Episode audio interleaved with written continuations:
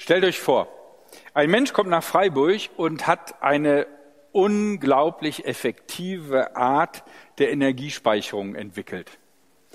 Ganz kleiner Raum, enorm viel Energiedichte. Und das, was er konzipiert hat, ist so effizient, wie niemand es erwartet hätte. Und weit über das hinaus, was die üblichen physikalischen Annahmen ergeben. Wie würde die Forschung der Uni darauf reagieren? Sie würden fragen, was ist das für ein Mensch und wo kommt er her? Und äh, ich will jetzt nichts äh, Komisches sagen, aber er kommt vielleicht zum Beispiel aus einem kleinen Dorf im Schwarzwald. Sie würden fragen, was hast du denn für eine Ausbildung genossen und studiert? Und er hat gesagt, ich habe eine Ausbildung.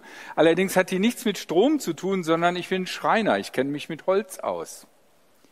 Hm, wie soll man damit umgehen? Vermutlich würden die erstmal sehr reserviert reagieren, besonders als er sagen muss, aber man kann diesen Speicher noch nicht sehen, sondern der kommt erst demnächst, der muss erst noch gebaut werden. Aber vertraut mir, der ist super. Allerdings ist er gar nicht so dumm, er hat das Ganze schon auf YouTube veröffentlicht. Und auf YouTube ist er der Star. Hunderttausende Male geklickt. Der Typ, der ähm, ja, der ganzen Energiewirtschaft eine lange Nase zeigt und der zeigt, dass die etablierten Firmen im Grunde genommen uns nur abziehen wollen, weil eigentlich wussten sie ja schon lange, wie es wirklich geht. So ungefähr kann man sich vielleicht die Situation vorstellen, die Reaktion der etablierten Theologen, als Jesus auf einmal in Jerusalem auftritt. Da kommt ein Schreiner ohne Ausbildung, niemals bei irgendeinem anerkannten Rabbi gelernt, aus Galiläa. Und ich meine, allein der Dialekt der Leute aus Galiläa, die kannst ja kaum verstehen. Der kommt also nach Jerusalem und will den führenden Theologen, die ihr ganzes Leben dem Bibelstudium gewidmet haben, mal sagen, wo der Hammer hängt, wie Gott eigentlich ist und was eigentlich der Wille Gottes ist. Ihr könnt euch vorstellen, wie skeptisch und merkwürdig berührt diese Menschen reagieren und was sie vielleicht für Fragen haben. Im Matthäusevangelium berichtet Matthäus in den ersten vier Kapiteln von der Startzeit Jesus.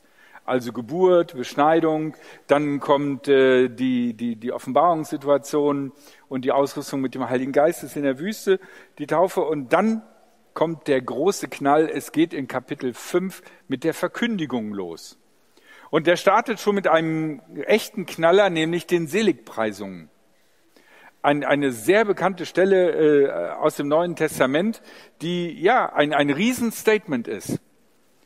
Und danach fangen dann die Auslegungen der berühmten Bergpredigt an.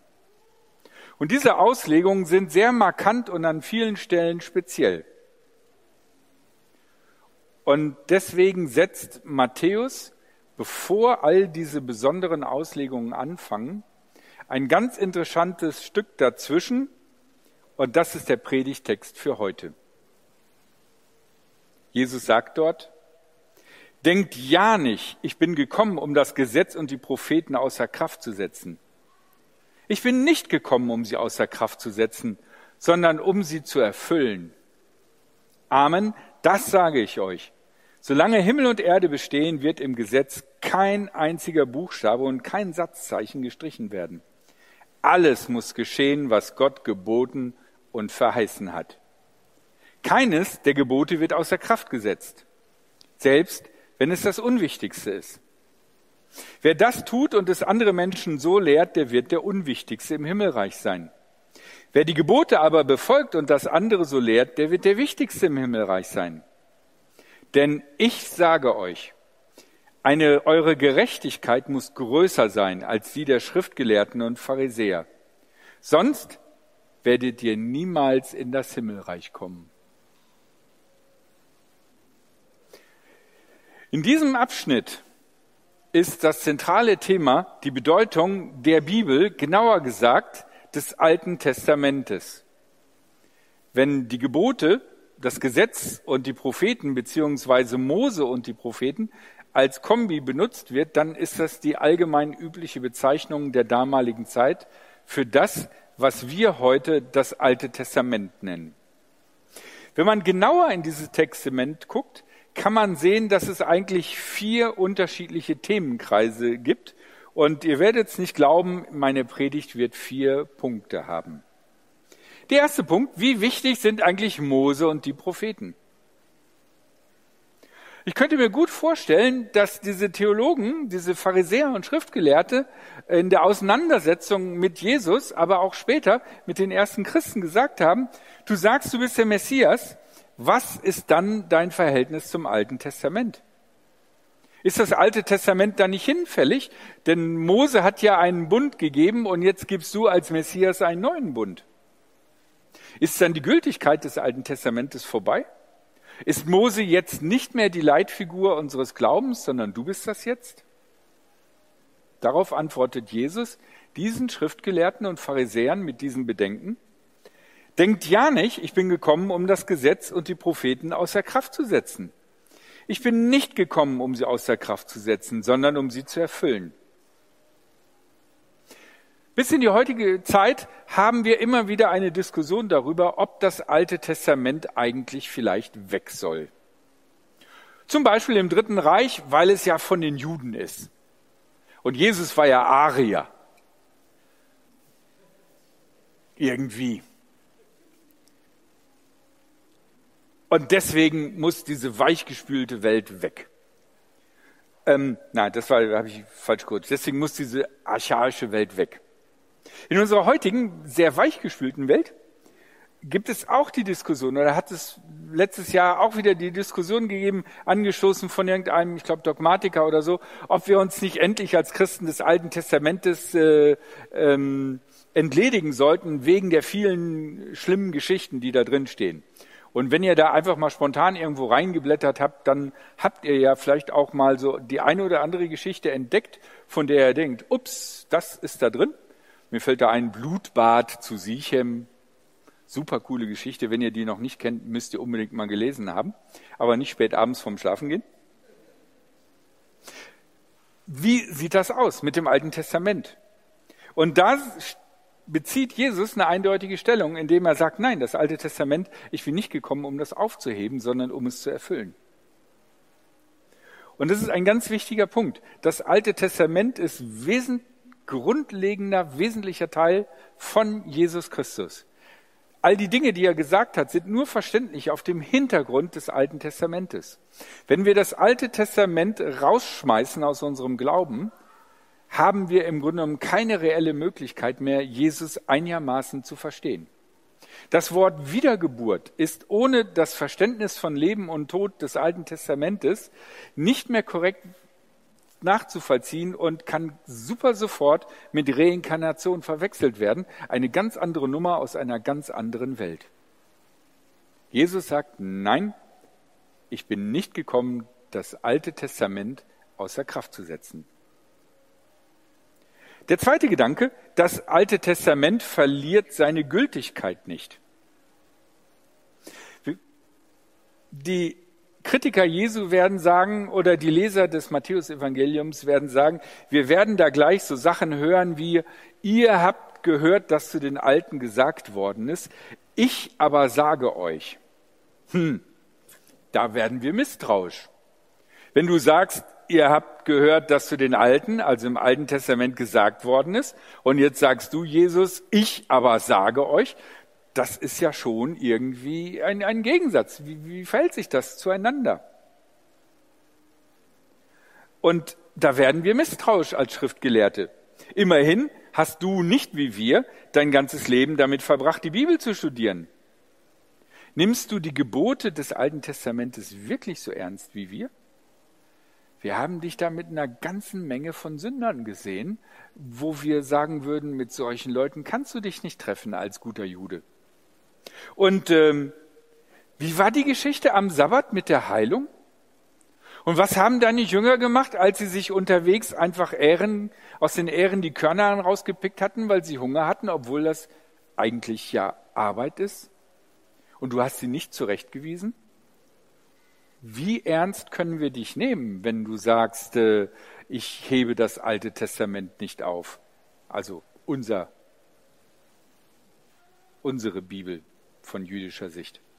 Jesus antwortet darauf, Amen, das sage ich euch, solange Himmel und Erde bestehen, wird im Gesetz kein einziger Buchstabe und kein Satzzeichen gestrichen werden. Alles muss geschehen, was Gott geboten und verheißen hat. Damit komme ich zum dritten Gedanken. Verändere das Gesetz nicht. Aber wenn du sagst, bei Mose heißt es so und so, ich aber sage euch, veränderst du da nicht das Gesetz? Veränderst du das Gesetz nicht, wenn du sagst, okay, es gibt das Sabbatgesetz, das Ruhegebot, aber äh, ich heil mal schnell. Äh, für mich als Messias ist es nicht wirklich viel Arbeit. Lebst du da nicht zumindest ein schlechtes Vorbild? Es gibt diese Diskussion an verschiedenen Stellen und die Vorwürfe der Pharisäer an verschiedenen Stellen gegenüber Jesus. Und ich möchte jetzt eine andere Stelle zitieren, die ich sehr witzig finde. Die stammt aus Matthäus 15. Da ist auch wieder die Diskussion, dass die Pharisäer sagen, oh, wir haben dich erwischt, wie du gegen das Sabbatgebot verstoßen hast. Und äh, daher sagt Jesus dann, warum haltet ihr Gottes Gebote nicht ein, sondern folgt euren eigenen Vorschriften? Denn Gott hat gesagt, du sollst deinen Vater und deine Mutter ehren und für sie sorgen. Ihr dagegen behauptet, es genügt, wenn jemand zu Vater oder Mutter sagt, die Unterstützung, die ich euch schulde, soll dem Tempelschatz zugutekommen. Dann braucht er mit diesem Geld seine Eltern nicht mehr zu ehren und für sie zu sorgen. So setzt ihr das Wort Gottes außer Kraft, um euren eigenen Vorschriften zu folgen. Ich meine, das, Type, die, die, das Problem jeder religiösen Gemeinde ist ja, wie finanziert sie sich? Wie kann man Pharisäer und Schriftgelehrte finanzieren? Wie kann man Pharisäer, wie kann man Pfarrer finanzieren und Pfarrerinnen? Wie kann man so ein Gebäude finanzieren? Man muss an das Geld der Gläubigen rankommen. Wie kommt man da ran? Und die Gläubigen sagen, boah, es sind harte Zeiten, ey, ich habe kein Geld und jetzt sind meine Eltern, äh, boah, ne, die haben nie in die Rentenkasse eingezahlt, jetzt muss ich die auch noch durchfüttern, ich habe echt kein Geld. Und dann sage ich, ha, pass auf, Moment. Du hast recht, es stimmt, es gibt das Gebot, du sollst Vater und Mutter ehren, aber ist Gott nicht viel wichtiger und größer als deine Eltern? Wenn du also das Geld, mit dem du deine Eltern finanzierst, äh, der Gemeinde zukommen lässt, dem Reich Gottes, ist das Geld doch viel besser und viel heiliger angelegt. Ja, und meine Eltern? Ja, das ist ein anderes Problem. Und genau sowas haben die Pharisäer organisiert. Genau sowas haben sie organisiert. Und Jesus sagt, Leute, ne, ihr, ihr macht das ja selber, dass ihr Gesetze umformt. Ihr habt finanzielle Löte. Ihr habt euch überlegt, wie können wir einen Ausweg schaffen? Ein Ausweg ist, wir leiten das Geld für die, äh, für die Rentenkasse einfach um in die Kirche äh, in den Tempel. Und schon läuft der Laden. Das heißt also, auch die Pharisäer haben da irgendwie was angepasst. Jetzt ist die Frage, wie ist das bei uns? Wir haben das Problem auch, dass wir äh, äh, Gebote des Alten Testamentes äh, nur mit großen Schwierigkeiten in die heutige Zeit übertragen wollen. Ähm, also ich vermute mal, dass wir in der Gemeindeleitung keine Mehrheit kriegen dafür, Geschiedene zu steinigen. Ähm, es ist auch so, dass in der Jugendarbeit äh, Prügelstrafe mit dem Stock verboten ist. Jannis würde wahrscheinlich Ärger kriegen, großen Ärger. Ähm, Blutrache ist eigentlich auch nicht mehr dran, obwohl es ein schöner alter Brauch ist und äh, im Alten Testament überall positiv erwähnt wird. Wir haben das Problem, dass das Alte und das Neue Testament für eine andere Zeit geschrieben sind. Damals war das die Gegenwart, aber für uns heute ist es die Vergangenheit. Und die Welt ändert sich. Und das gilt nicht nur für den christlichen Glauben. Das gilt für Christen, aber das gilt auch genauso für Juden. Die jüdische Glaubensgemeinschaft ist auch in viele unterschiedliche Sektoren zerteilt, weil sie unterschiedlich versuchen, ihren Glauben in die heutige Zeit hinein zu transportieren. Es gibt da die ganz ultrakonservativen orthodoxen Juden. Es gibt äh, liberale jüdische äh, Synagogen. Ähm, das ist ein großes Problem, eine große Diskussion. Das gleiche Problem steht äh, im Islam bevor. Ne? Es, es, gibt welche, die unbedingt die Scharia aus, von vor tausend Jahren irgendwie durchziehen wollen. Es gibt andere Muslime, die sagen, ey Leute, wir müssen doch mal gucken, dass, äh, dass wir in einer neuen Zeit leben. Das gilt sogar für die Grünen. Die Grünen waren für Rüstung. Könnt ihr euch sowas vorstellen? Könnt ihr euch vorstellen, damals, wie die Grünen angefangen haben, die sich noch daran erinnern können, äh, dass die Grünen sagen, hey, mehr Rüstung in die Ukraine? Oder die CDU will sich reformieren. Stellt euch das mal vor. Jüngere und Frauen. Oder der Leistungssport. In der Olympiade, wie viele neue Sportarten sind dazugekommen, von denen die Griechen nie gehört haben? Und wie viele Sportarten guckt man sich überhaupt noch an? Hat sich irgendjemand mal Gehen angeguckt? Ist das überhaupt noch olympischer Sport oder so? Ähm, dafür gibt es äh, äh, Beachvolleyball. Ey, wenn das die Griechen gesehen hätten, die hätten gedacht, boah, vielleicht müssen auch Wissenschaftler ihr Weltbild mal ändern. Vielleicht kommt raus, dass das Grundmodell und der Aufbau der Elementarteilchen sich letzten Endes doch nicht rechnet und es keine Messfehler sind, sondern wirklich da was nicht stimmt. Vielleicht sogar ist der Urknall gar nicht mehr sinnhaft, weil die Ausdehnung des Universums ganz anders abläuft, als es der Urknall braucht. Was können wir also an alten Erkenntnissen und Traditionen halten und was müssen wir reformieren? Das gilt für alle Lebensbereiche, für alle Möglichkeiten, überall in unserem Leben. Immer und immer wieder müssen wir überlegen, machen wir das noch so wie bisher oder machen wir es anders? Und wenn wir es anders machen, wie wollen wir das sinnvoll machen? Wollen wir am Buchstaben kleben? Oder aber wollen wir versuchen zu überlegen, was war damals der Sinn, warum es das gab und was macht das für einen Sinn in unserer heutigen Zeit? Dieser berühmte Satz, What would Jesus do, finde ich, bringt das ganz gut eigentlich rüber. Man kann gucken in neuen Situationen unseres Lebens sich zu überlegen, was würde Jesus tun? Nicht, was hat Jesus damals getan, sondern was würde er in dieser neuen Situation, die nicht in den vier Evangelien vorkommt, was würde Jesus tun? Das ist, finde ich, schon so eine Denkrichtung in dieser Art. Das Interessante ist, dass schon das Alte Testament das macht. Man kann es zum Beispiel sehen an der Beschreibung von Gott. Am Anfang im Schöpf in dem einen Schöpfungsbericht wird Gott mehr so beschrieben wie so ein Gärtner, der noch selber Hand anlegt und, und, und da mit Lehm das rumknetet, dann da reinbläst und dann hat er den Adam, der niest. Und dann ah, hat er kein Lehm mehr und dann muss er die Eva irgendwie anders basteln. Das ist sehr handwerklich und, und, und sehr äh, äh, agrarartig gedacht. Und dann erleben die Juden ganz stark, wie sich Königtum in anderen Ländern und in großen, reichen Staaten etabliert.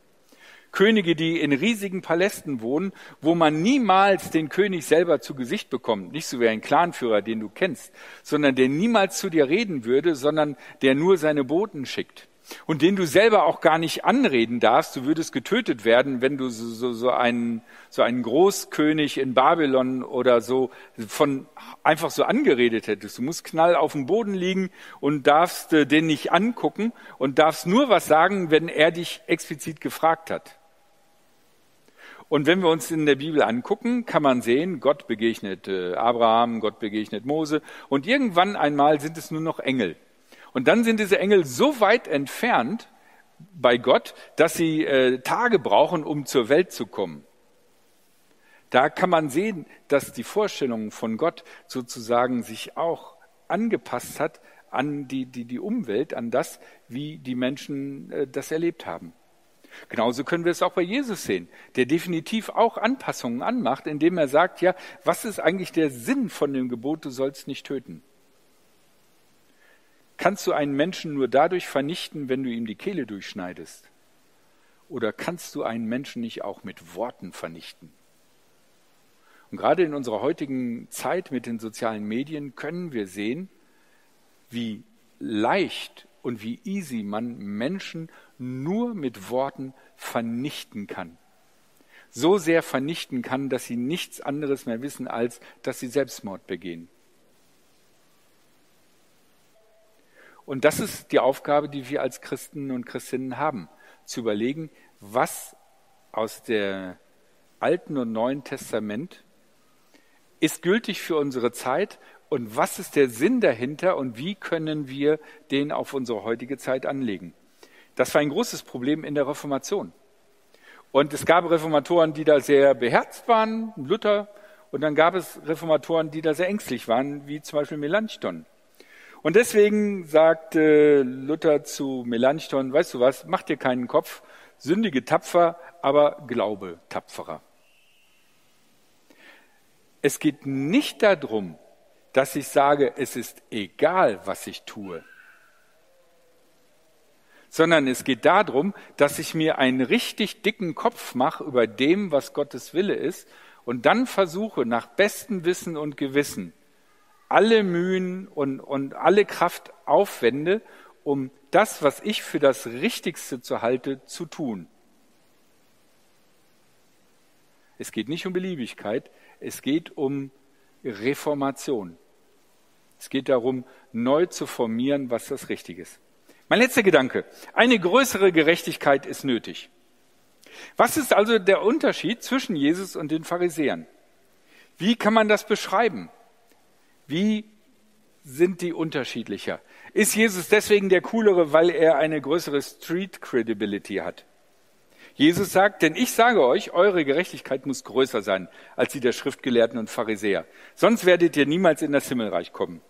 Ja, die Gerechtigkeit muss größer sein. Tja, das kann man unterschiedlich verstehen. Man kann das so verstehen, okay, die Pharisäer sagen, man sollte nicht mehr wie tausend Schritte am Sabbat gehen und äh, wenn die Gerechtigkeit größer sein soll, dann bitte nur noch 500 ab heute. Das heißt, man zieht alle Gesetze nochmal strammer durch und guckt nochmal nach, ob die Gesetze wirklich alle den, den Geboten des Mose entsprechen. Und man guckt nach, ob man nicht vielleicht aus Versehen irgendein Gebot des Mose übersehen hat. Und das äh, wendet man dann auch noch an. Und den Zehnt wendest du nicht nur auf äh, Kräuter und sonstige Sachen an, sondern auch auf Zinseszins von Zinseszins. Wie wie kann man das interpretieren größer? Jetzt versuche ich mal einen, einen hakeligen Vergleich. Ihr wisst, ich mag gern Science Fiction und ähm, also ein Raumschiff möchte in ein anderes Sonnensystem. Jetzt mal in real. Das ist ein enorm großes Problem. Selbst der nächste Stern ist ein paar Lichtjahre entfernt. Das heißt, mit unserem Raumschiff kommen wir schaffen wir es nicht dahin, weil es einfach zu langsam ist. Jetzt könnte man enorm viel mehr Treibstoff reinpacken in das Raumschiff. Das wird nicht hinhauen. Man könnte einen neuen Antrieb entwickeln mit einem noch viel effektiveren Treibstoff und äh, dann würde das Raumschiff tatsächlich schneller werden und langsam in Richtung Lichtgeschwindigkeit gehen. Das Problem ist, wenn du in Richtung Lichtgeschwindigkeit kommst, erhöht sich deine Masse rapide. Das heißt, du brauchst noch mehr Treibstoff. Mit diesem noch mehr Treibstoff erhöht sich deine Masse wieder. Ihr versteht, man kommt da nicht hin. Es ist quasi ein unlösbares Problem. Deswegen gibt es den Hyperraum. In dem Hyperraum sind all diese physikalischen Eigenschaften nicht mehr relevant, sondern man drückt auf diesen Knopf und wenn in dem Raumschiff alles äh, richtig ist und der Fluxkompensator richtig geerdet ist, dann macht es da macht wusch und dann bist du da. Das heißt, die Science-Fiction-Autoren haben erkannt, dass mit den normalen Treibstoffen und der normalen Physik, wie wir sie haben, wir nicht an ein Ziel kommen. Es muss was vollkommen anderes her. Und genau das ist die Basis, die, die, die Basiserkenntnis des christlichen Glaubens. Das, was Paulus Gerechtigkeit aus dem Glauben nennt. Wir können nicht durch noch mehr Gesetzes- und Gebotsbeachtung gerechter werden oder überhaupt gerecht werden. Das ist nicht möglich. Das ist niemandem von uns möglich und es war noch nie irgendjemandem möglich. Und eine größere Gerechtigkeit kann nicht sein, noch mehr Gebote zu beachten und sich noch mehr selbst zu kasteien und sich noch mehr im Griff zu haben. Wir kommen nicht an den Punkt, dass wir genügend Geschwindigkeit aufnehmen können, um in das nächste Sonnensystem, um in das Himmelreich hineinzufliegen. Das geht nicht.